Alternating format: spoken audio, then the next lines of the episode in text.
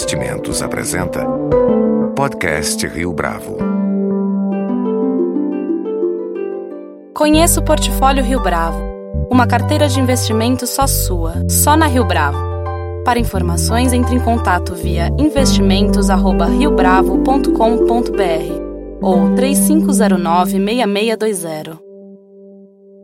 Este é o podcast Rio Bravo, eu sou Fábio Cardoso. No último domingo, a Câmara dos Deputados aprovou a abertura do processo de impeachment da presidente Dilma Rousseff. Obedecendo o regimento constitucional, mais de dois terços da Câmara dos Deputados se posicionaram a favor do impedimento, alcançando um total de de 367 votos, enquanto o governo teve a seu favor 146 votos, incluídos aí as abstenções e as ausências. O impeachment é uma saída que está prevista na Constituição e já foi um recurso utilizado na história recente do país, ainda no início dos anos 90. De qualquer forma, trata-se de um processo complexo e que demanda uma leitura atenta para que se evite a desinformação.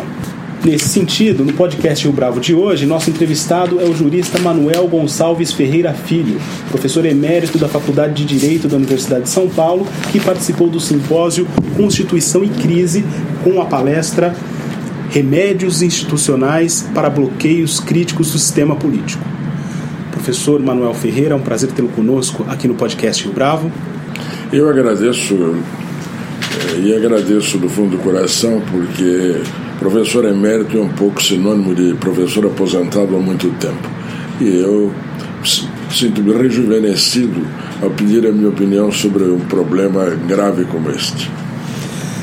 Antes de começar, então, professor, uma pergunta de natureza conceitual. É, no texto Remédios Constitucionais para Bloqueios Críticos do Sistema Político, o professor estabelece uma diferença entre impeachment e o impedimento. O professor poderia explicar para a gente a diferença entre um e outro? Bom, o, o primeiro problema é um problema de, de linguagem ou de tradução. Porque há duas figuras que estão previstas no direito brasileiro, que na verdade já vêm, são presentes no direito estrangeiro, como no direito norte-americano. O, o impeachment e o impedimento, digamos assim. Nós, por falta de um termo diferente, de um termo próprio, usamos impeachment pelo que seria um impedimento se nós traduzíssemos. Ou explicando melhor, uma pessoa que esteja no exercício da presidência da República pode ser afastada por dois caminhos diferentes, por duas razões genericamente diferentes. Uma, ela está impedida de exercer o cargo por condições físicas ou conexas a isto.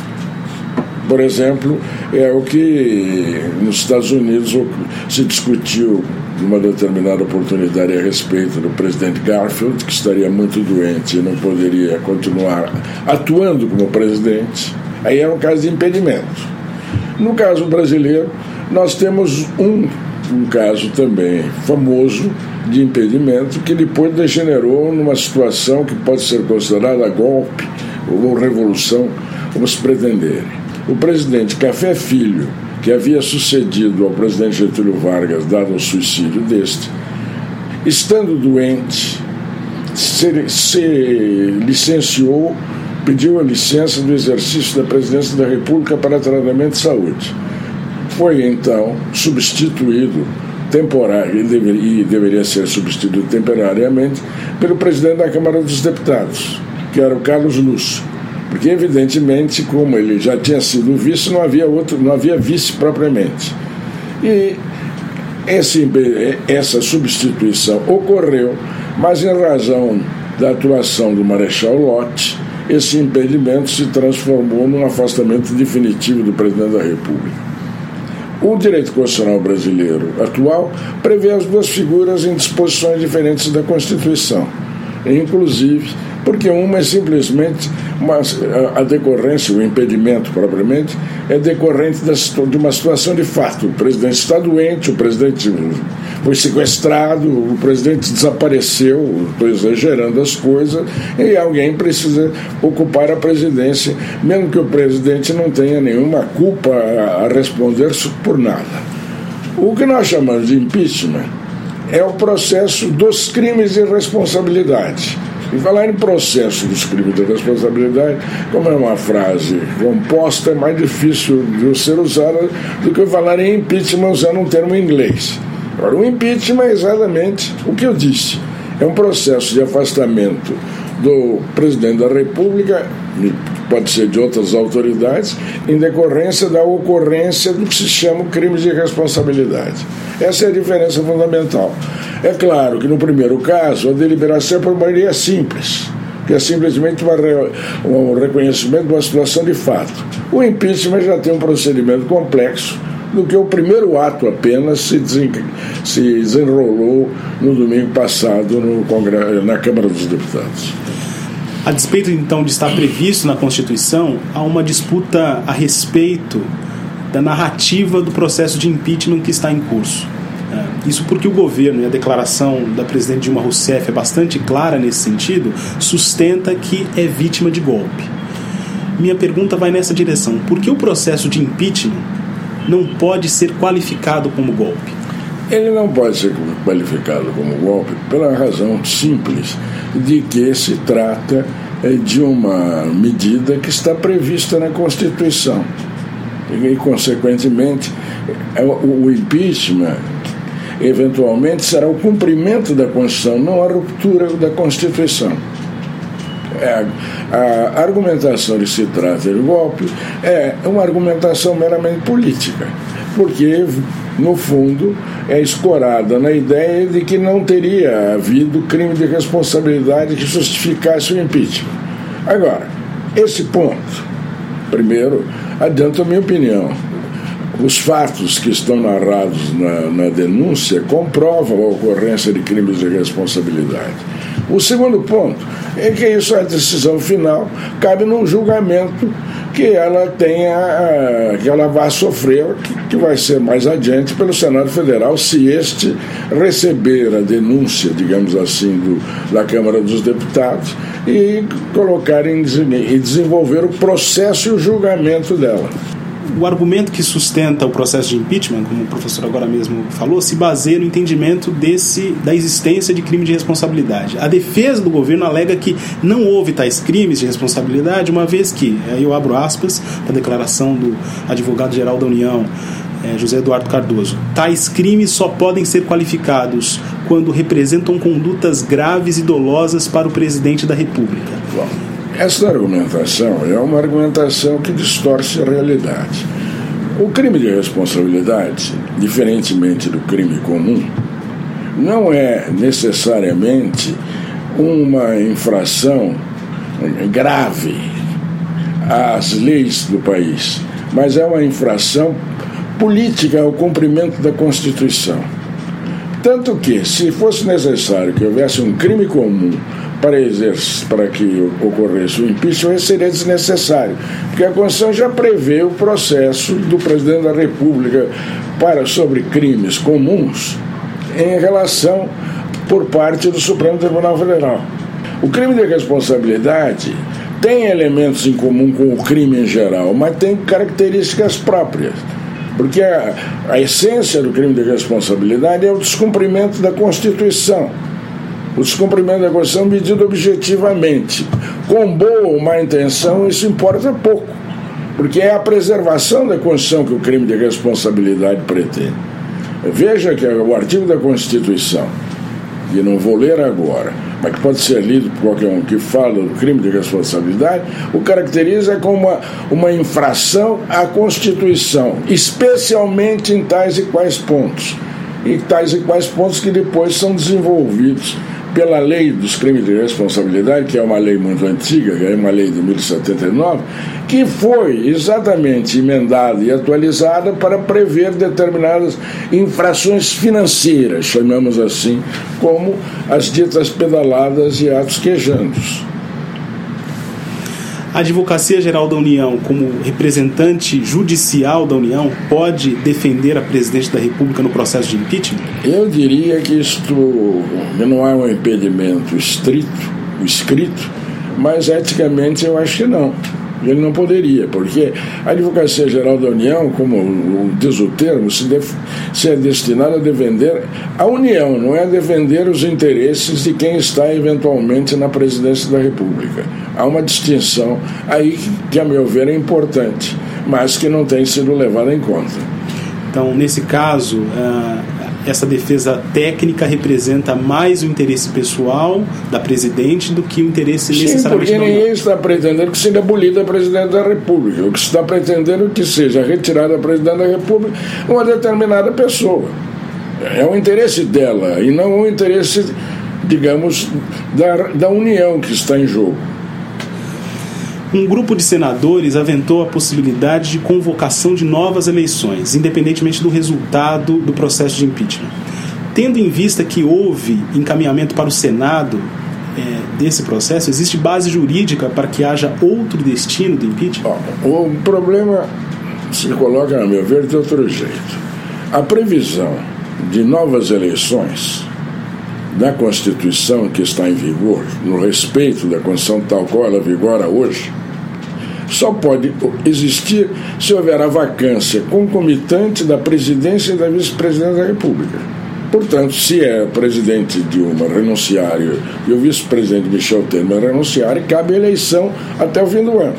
E cabe mesmo depois do fim do ano, só que aí a eleição é pelo Congresso Nacional, não é mais uma eleição direta. Para modificar isso, seria necessário uma aprovação de uma emenda constitucional e a aprovação da emenda constitucional é, não é uma coisa simples em face do que prescreve a Constituição. Será necessária a aprovação por maioria qualificada na Câmara dos Deputados em duas votações, no Senado Federal em duas votações. É duvidoso, aliás, que isso se ajuste ao contexto, que não apareça como uma espécie de golpe para evitar as consequências do impeachment que é tratado como golpe. Uma vez que o impeachment avance tanto na Câmara dos Deputados como no Senado Federal, é possível que o processo seja contestado via Supremo Tribunal Federal? Este é um ponto muito importante que eu não tenho visto examinado até agora. É claro que no sistema constitucional brasileiro, o Senado Federal tem uma possibilidade de interferência no processo do impeachment na medida em que ele deve tutelar o devido processo legal, que é uma das disposições constitucionais. Por exemplo, o, tutelar o, o def, direito de defesa do, da presidente acusada. Agora, o Supremo Tribunal Federal não pode, a meu ver, alterar o resultado do julgamento que cabe ao Senado Federal. Vejam que é, não é preciso ser jurista, muito menos ser professor emérito ou aposentado, para entender isso. A Constituição fala que cabe ao, cabe ao Senado Federal processar e julgar. O que significa julgar? Julgar significa apreciar em que, se em face das normas vigentes, foi ou não foi cometido o delito, que é o crime de responsabilidade. Essa é uma decisão substantiva que não cabe senão ao, ao Senado Federal. E isso fica mais claro ainda para que, para que se veja a, a situação inversa.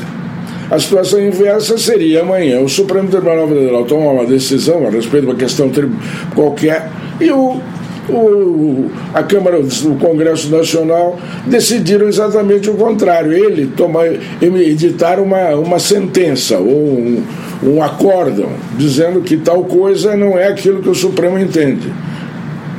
Vou absolver alguém que foi condenado num crime comum. A situação é a mesma. No fundo, é o problema da separação dos poderes. Há três poderes separados, mas harmônicos. É claro que cada poder tem ah, o seu núcleo essencial de competência. Então, dir-se-á que o judiciário é que tem um núcleo essencial de julgamento, sim, mas não nesse caso, porque nesse caso, expressamente, a Constituição retirou, retirou do judiciário o julgamento. Retirou do julgamento não os crimes comuns, mas retirou do julgamento do Supremo Tribunal Federal ou do Poder Judiciário os crimes de responsabilidade. Então, Esse é um ponto que vai ferver tenho certeza pela leitura dos jornais. Em 55, as coisas começaram regularmente e evoluíram irregularmente. Porque eu ainda me lembro das coisas e, o que eu vou dizer pode ser é, conferido em documentos. O presidente Café Filho, indicando que está doente, pediu para ser substituído. Foi feita a substituição.